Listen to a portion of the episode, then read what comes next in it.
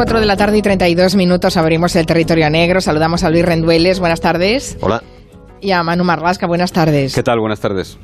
Una vez al mes ya saben que um, Manu y Luis nos traen a territorio negro a habitantes de esas zonas oscuras en las que ellos se mueven, ¿no? Y hoy tenéis invitado, que por lo que me cuentan es un madero madero en terminología propia de, de vosotros, un policía hasta la médula, que es el inspector Víctor de las Heras. Buenas tardes, inspector. Hola, buenas tardes.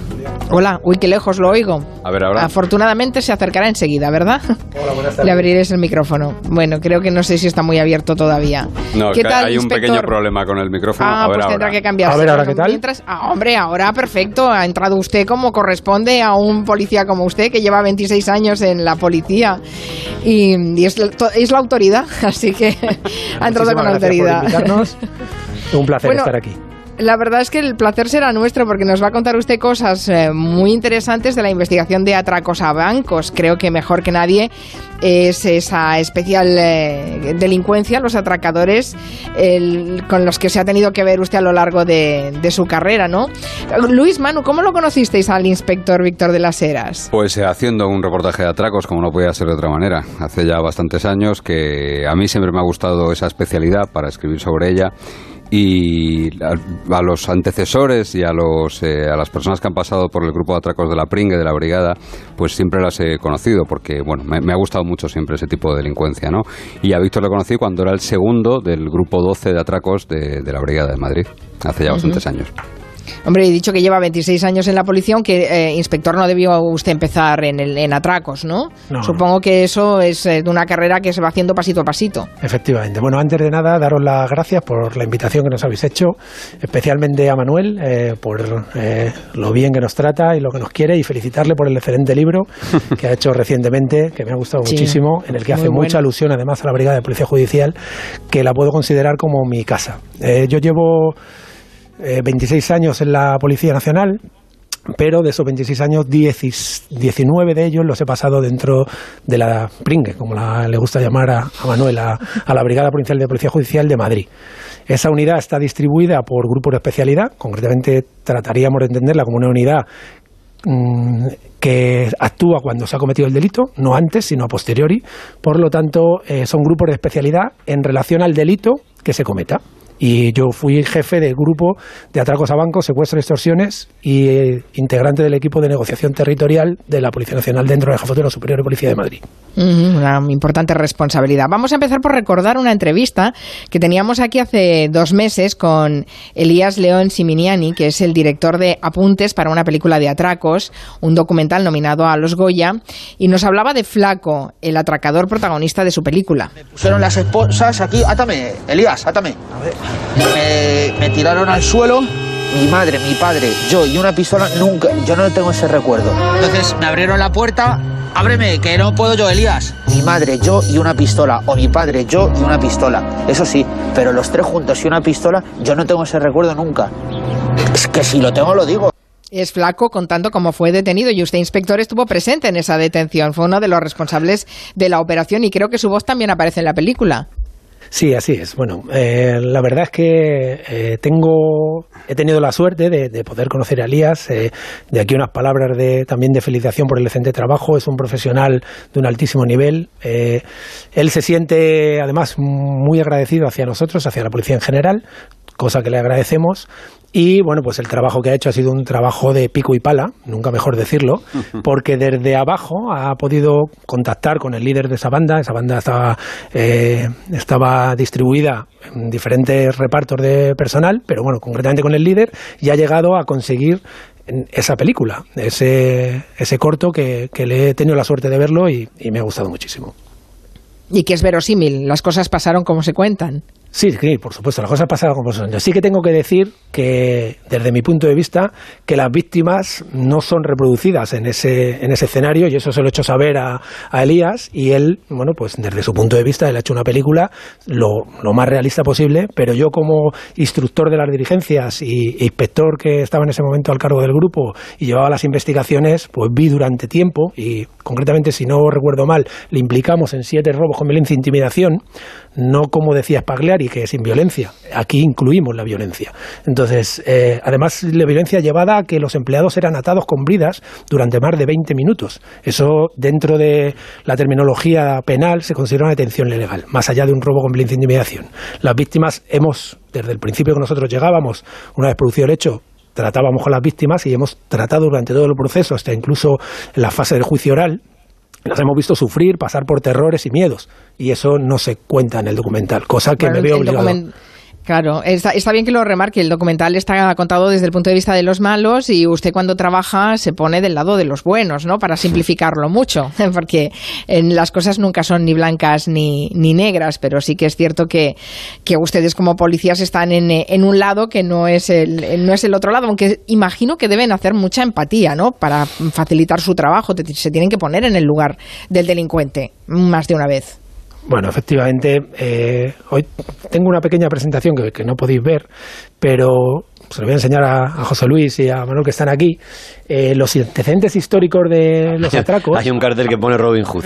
Me temo, que, no, me temo que Robin Hood no es, no es el caso del flaco. Eso es. Entonces, eh, hay que pensar que, que, hay varios tipos. O sea, cuando clasificamos criminológicamente al delincuente, atracador de bancos, se le clasifica en el en la punta más superior de la pirámide delincuencial, porque supuestamente primero ha atracado o ha robado un coche o ha hurtado en una tienda y va, de, va avanzando dentro de la delincuencia y, y ellos mismos se jactan como atracadores de bancos, como que si el banco fuera el enemigo público número uno y ellos los salvadores. Son los que se hacen llamar expropiadores muchas veces. Recuerdo a Jaime Jiménez Arbe, al solitario, autor de, entre otras cosas, dos ah, asesinatos de dos guardias civiles, que él decía, y me lo mantuvo en, varios, en varios juicios de los muchos que ha tenido, y a alguno, alguno le queda todavía, que él decía que era un expropiador, que no era un atracador, que era un expropiador. Palabra que utilizaba, por cierto, también, por ejemplo, la banda terrorista Grapo cuando se trataba de, de atacaba un furgón blindado. Eso, debe venir de la cultura popular, ¿no? Cuando dicen aquello de quien le roba a un ladrón, ¿no? en fin. cuidado, cuidado con eso. Es una consideración muy ideológica en este caso. en el caso del flaco yo creo que había poco de Robin Hood. ¿eh? Había mucho de Rayo Vallecano porque le gustaba el Rayo Vallecano, llevaban las camisetas del Rayo, esa parte sí creo que era verdad. Pero bueno, el inspector lo sabe y yo creo que de Robin Hood había poco ahí. Hay, poco hasta de flaco, porque flaco, flaco, y ahora nos contarán quién es flaco de verdad. Bueno, la realidad, la realidad es que al final los bancos están construidos por personas y, trabajan en ellos eh, personas, padres de familia, madres de familia. Bueno, y, que personas como nosotros tenemos nuestros dineros allí, claro. Los pocos que podamos tener. Eso, se da, se da esa situación de que también hay rehenes que no tienen nada que ver con la, con la entidad bancaria. Le estaba comentando un poco a José Luis, que le, le pilla un poco cerca de su tierra, el primer atraco que hubo a una entidad bancaria en España que fue eh, sonado fue un atraco en Gijón en 1923, en la que eh, unos individuos eh, sustrajeron un coche, perpetraron un atraco en una sucursal, mataron al director y luego el coche calcinado. No, no dista mucho de lo que no, por suerte no tanta violencia, no dista mucho de lo que actualmente nos estamos encontrando en atracos a bancos, que es que unos delincuentes roban un coche, preparan en mayor o menor medida un dispositivo para perpetrar un atraco y ahí, dependiendo de la profesionalidad y, preparación de esos individuos, eh, es eh, como lleguen a preparar el atraco, pero no dista mucho. Aquí nosotros, en, además en España, tuvimos un hecho muy importante, que fue un atraco al, Banco Central de Barcelona, en el que hubo 300 rehenes y paralizó, el país. Sí, además fue un poco después del golpe de Estado, hubo muchas leyendas, muchas, muchas historias sobre ese atraco. Un par de meses en, mayo. Eh, el 23, además, o sea, el mismo, el mismo día del mes, ¿no? Pero mm. en otro mes diferente, sí. Y estuvieron dos, dos días, eh, dos días encerrados en las oficinas de, Además, ese, atraco ha dado eh, lugar a muchas teorías conspiranoicas en el que, bueno, pues se ha querido implicar ahí prácticamente desde a, a las cloacas del Estado, ahora que se habla tanto de ellas, hasta a, un montón de gente, pero lo cierto es que, bueno, el atraco, desde luego lo que tenía pinta de ser era eso, un atraco, sin más. Pero sí, sí que hubo como más de 200 eh, rehenes. Yo me estrené como periodista prácticamente en esa época. estuve esa noche, además, en el Banco Central. Así que, Bueno, en fin, que me he quedado con una, una reflexión que yo no, no lo había previsto ni la había pensado. O sea, el atracador de banco llega mm, en su carrera delictiva, digamos que es como una licenciatura superior, que uno no se estrena en el delito como atracador de banco, sino que llega a eso después de haber pasado pues eh, mm, por toda una serie de pequeños delitos, ¿no? Efectivamente, hablando en términos generales, el atracador de bancos se considera como tal. O sea, una vez que es detenido y va a, los centros penitenciarios, se jacta de ser atracador de bancos. No es, una, no es una persona que roba coches, no es una persona que hurta, no es una persona que agrede. Él es un atracador de bancos. Y además es que es el, tenemos muy buenas relaciones con los distintos eh, directores de, instituciones penitenciarias y tienden a formarse en grupo. De hecho, por desgracia es un sitio en el que comienzan otra vez a preparar su nueva actividad delictiva. Entonces, muchas veces es así. Ellos se consideran que el atracador de bancos es el número uno, delincuente número uno, además bien catalogado dentro de la pirámide delincuencial. Yo creo que en la cárcel de Aranjuez se han, preparado, más atracos que en el exterior. Efectivamente. vamos, eh, la realidad es que es así porque es donde al final se enjuntan eh, los que se consideran atracadores de bancos. Le puedo decir que en los 26 años que llevo en la policía nosotros teníamos mm, un, un, un número de atracadores de bancos reiterativos, como es el hecho eh, bueno, pues eh, eh, algunos atracadores que han ido perpetrando atracos y yo los he visto, yo he ido madurando profesionalmente y personalmente y ellos han ido envejeciendo en esa, y, aprendiendo, por supuesto, yo de ellos y ellos de nosotros. en esa carrera delictiva les hemos detenido hasta cuatro veces. Tenemos un bagaje a lo mejor de un número de, de varias o cinco o seis mil personas que pueden perpetrar atracos a bancos y se consideran atracadores de bancos. Claro, ¿Seis mil personas? Sí. ¿En España? Sí, en España. Estamos hablando de que... Pues no está mal, ¿eh? La cifra no está nada mal. El problema es que, bueno, el problema es que si tuviéramos controlado 6.000, pues bueno, pues podríamos tener un control. ¿Cuál es el problema? Que eh, actualmente ha cambiado un poco el perfil del atracador. Antiguamente, cuando, cuando teníamos la época dura de la heroína, hasta, hasta que apareció la metadona y con la metadona se fue eh, apaciguando el, el, atracador violento por heroína, eh, pues teníamos una delincuencia muy, muy, muy fuerte. Dentro de imágenes que nosotros podemos tener, antes las entidades bancarias estaban bunkerizadas, tenían búnker, zona de búnker, y los eh, atracadores cuando entraban a la sucursal a atracar, si los empleados estaban detrás del búnker tenían que ejercer su violencia sobre los clientes que estaban allí. Actualmente eh, eso ha cambiado. La, la, fisonomía de las entidades bancarias eh, son de atención al público. Ahora mismo tenemos una zona que parece una mesa y esa mesa tiene un aparato que dispensa dinero y el atracador se aproxima allí con una nota y con una mano dentro de cogiendo una pistola y no se entera nadie. Hasta que no abandona la entidad, seguramente nadie se haya enterado de que va a perpetrar un atraco. Pero es el mismo hecho. Entonces, ¿qué ha pasado? Que ha habido ese cambio natural dentro de los delincuentes, tenemos personas que ahora ya no son heroinómanos, que son adictos al juego. La ludopatía está generando un tipo de perfil de atracador que no ha sido atracador, es que no ha sido delincuente antes, que ha tenido un negocio y ese negocio se le ha ido a pique por miles de motivos, entre ellos su adicción al juego y culpa un poco a la entidad bancaria como que ha sido la responsable de que le han quitado el dinero que él se ha jugado, claro. Entonces se ha quedado sin el local, se ha quedado sin el piso y la hipoteca, ha hipotecado todo y la familia no sabe nada y un día se sienta en un parque, se pone a contemplar si se suicida o no y al final decide atracar un banco. Si le sale mal, pues es un hombre que, que estaba en una situación límite y si le sale bien, le garantizo que va a volver a repetir. ¿Por qué? Porque se puede llevar mucha cantidad de dinero de una forma más o menos fácil. Eh, eso es un poco como cambia el perfil de los atracadores. Pero luego está el, atracador de siempre, el, que la biología os ayuda, porque la biología hace que se vayan extinguiendo porque son gente muy mayor, ¿no? El, atracador de toda la vida que no ha hecho otra cosa que atracar bancos. Así es. Eh, concretamente tenemos un Antonio Padilla eh, bueno, pues era un reto personal. Era un individuo que estaba supuestamente, según él, en una fase terminal de, cáncer y que le dieron un permiso penitenciario y decide no volver. Tenía que cumplir muchísimos años por atracos y bueno, pues empezó a perpetrar atracos dentro de la, de la, capital de Madrid.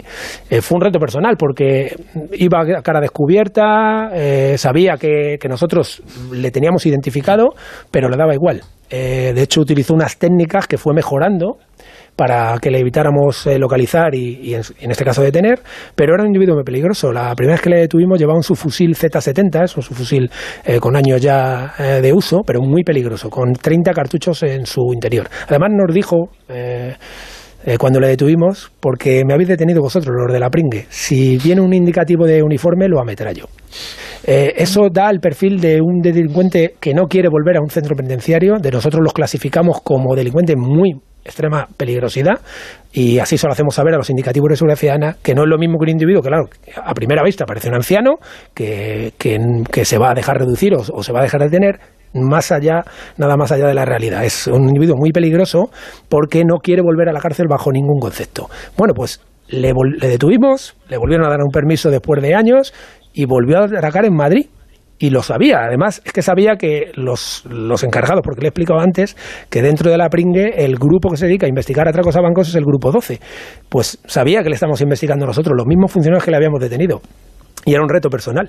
De hecho, nos costó muchísimo tiempo y muchísima colaboración por parte de Indicativos de Seguridad que hacen un trabajo enormemente y muy importante, por parte de Indicativos de Vigilancia de la Brigada, y al final, pues eh, conseguimos detenerle. Pero le digo que ahí se, se, extreman precauciones porque es una persona que, que el, el, valor de la vida que tienen las personas que hay allí o los policías que van a detenerle eh, está por, por debajo de su libertad.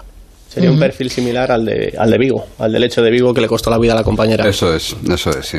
Efectivamente, bien como apunta mi compañero, eh, ese perfil son individuos que tienen o, están en una enfermedad terminal que tratada puede durar muchísimos años, como el hecho que hemos visto, y, que no tienen nada que perder. Eh, a raíz de, ese, de ese atraco que tuvimos en Vigo, yo por desgracia, en, en, la etapa profesional que he vivido en, investigación de atracos, he visto más de uno, más de dos y más de tres funcionarios de policía fallecidos a las puertas de una entidad bancaria, cosa que no se olvida jamás.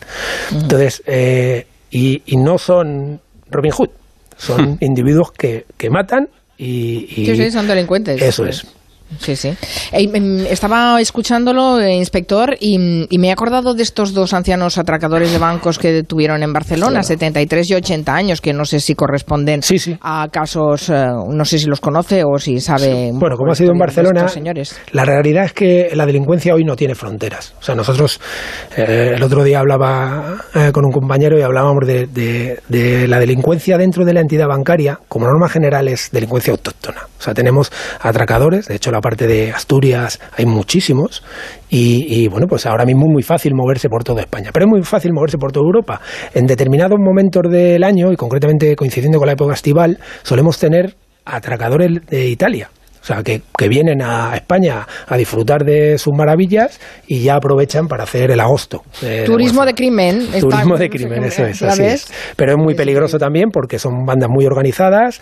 Eh, hace poco también eh, que estuve yo, detuvimos a una, en colaboración con la Comisaría General de Policía Judicial y Málaga, a un grupo mm, que eran tres hermanos, Ah, bueno, concretamente cuatro, y con una preparación excelente de, de, la preparación de los atracos. Los detuvimos haciendo un butrón a primera hora para esperar la primera entrada del, del primer empleado dentro de la sucursal bancaria. Eso requiere muchísima logística, además eran de Málaga muchísima logística porque no conocen el medio. Pero a lo que vengo a decir es que ahora mismo es muy fácil que los, que los atracadores se muevan de arriba a abajo sin ningún problema. Estos dos eh, personas que me hice de Barcelona, por lo que me he podido informar, han sido delincuentes en Barcelona y tienen antecedentes previos por atracos a bancos. Claro, es que con 73 y 80 años uno ya puede imaginar que eh, tienen un largo historial detrás, porque si no, no se entiende. Pues mm, vaya, la globalización también ha llegado al crimen, no sé, me quedo un poco inquieta, la verdad. Yo quería, mm, quería preguntarle al inspector los disfraces, que hay mucho mito, pero también hay mucho artista de los disfraces en los atracadores, ¿no? Hay, hay atracadores verdaderamente buenos disfrazándose. Sí, efectivamente. Bueno, ha sido un poco eh, como una clasificación breve que podemos hacer de los atracos. Imaginaros que están los que entran a primera hora, ¿vale? aprovechando que entra el primer empleado. Este empleado va a abrir la, la entidad bancaria y va a eh, eliminar elementos de seguridad, pero no va a abrir a la atención al público. Esos individuos que entran a primera hora, teníamos una banda que hay que diferenciar entre disfraz y enmascaramiento. La persona que es capaz de disfrazarse se puede cruzar contigo y, tú has notado algo raro, pero no, no te da miedo. Y el que va enmascarado, pues lleva un pasamontañas Y claro, si el que te está esperando a la puerta del banco, cuando tú son las siete y cuarto de la mañana, entra el primer va enmascarado, no te vas a acercar porque te va a asustar. Pero si está disfrazado con una chaqueta, con un, con un mono de, de carnicero, y dentro, de- enfrente de la entidad bancaria, hay un almacén de carnes y todos los, em- todos los trabajadores van disfrazados así, va- perdón, van vestidos así, y él está utilizando el disfraz, pues el primer empleado entra con tranquilidad porque cree que el que está operando en el cajero es un trabajador de ahí. Eso requiere una investigación previa, eso requiere una preparación y planificación del atraco y eso es un disfraz. Nos hemos encontrado personas que tienen una verruga en su rostro y además se pone una tirita y se maquilla con maquillaje, además de ponerse elementos de disfraz como una peluca. En los dedos nos, nos podemos encontrar que para evitar ser identificados dactico- dactilográficamente, dactiloscópicamente, perdón, eh, pues se pone en celo. Inicialmente no lleva guantes, los testigos dicen que no lleva guantes, pero no deja huellas. Bueno, pues Como el solitario. como el solitario. Así se van perfeccionando. De todas maneras, eh, ya pueden ir disfrazados, que esto no es una leyenda, esto que voy a contar. Algún atracador conocido se le ha identificado por un trozo de oreja, visto en una cámara de... Sí, sí, sí, en una videocámara. Hasta ese, de- eh, hasta ese detalle se puede llegar. ¿Cierto o no, inspector? Bueno, efectivamente. Además era uno de los mm, peligrosos, considerados peligrosos. Ese- Había asesinado a un policía. una- Ese individuo había tenido relación con el atraco de la sucursal que hubo en Móstoles y falleció un compañero en la, en la puerta de la entidad al que tirotearon. Bien, pues eh, eh, este individuo le, habíamos detenido con anterioridad.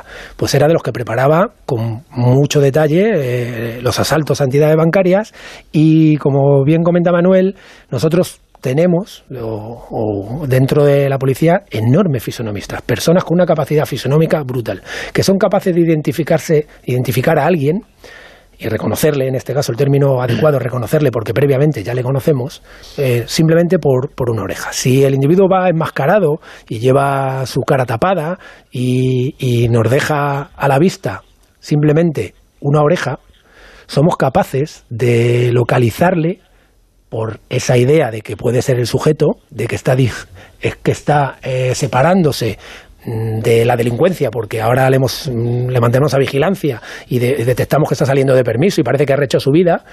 Y bueno, pues esa oreja, al final, lo que parecía una sospecha de que podía ser, pues acabó con la detención justo cuando iban a perpetrar un- una sucursal, en un atraco a una sucursal bancaria. Por una oreja, ¿eh? Nos está enseñando las imágenes de las orejas y, de- y del malo y es maravilloso, es fantástico. sí, sí, es un trocito Sí, de sí, oreja, qué nivel de detalle. Imagino que también, pues no sé, los andares, la forma de moverse, eso, eso cuesta más de disfrazar. Sí, bueno, claro, cuesta más de disfrazar, pero también se finge. Tuvimos un atraco, además fue, bueno, tuvimos un atraco, no, teníamos un atraco anual de un individuo que atracaba en solitario, entraba en determinadas sucursales que siempre elegía que había mujeres a las dos y cuarto, hora casi de cierre, y entraba disfrazado de las más variopintas eh, eh, posibilidades. Pues eh, el último atracó disfrazado de anciano. De hecho, tenía una, una severa cojera, llegó a- hablaba con dificultad.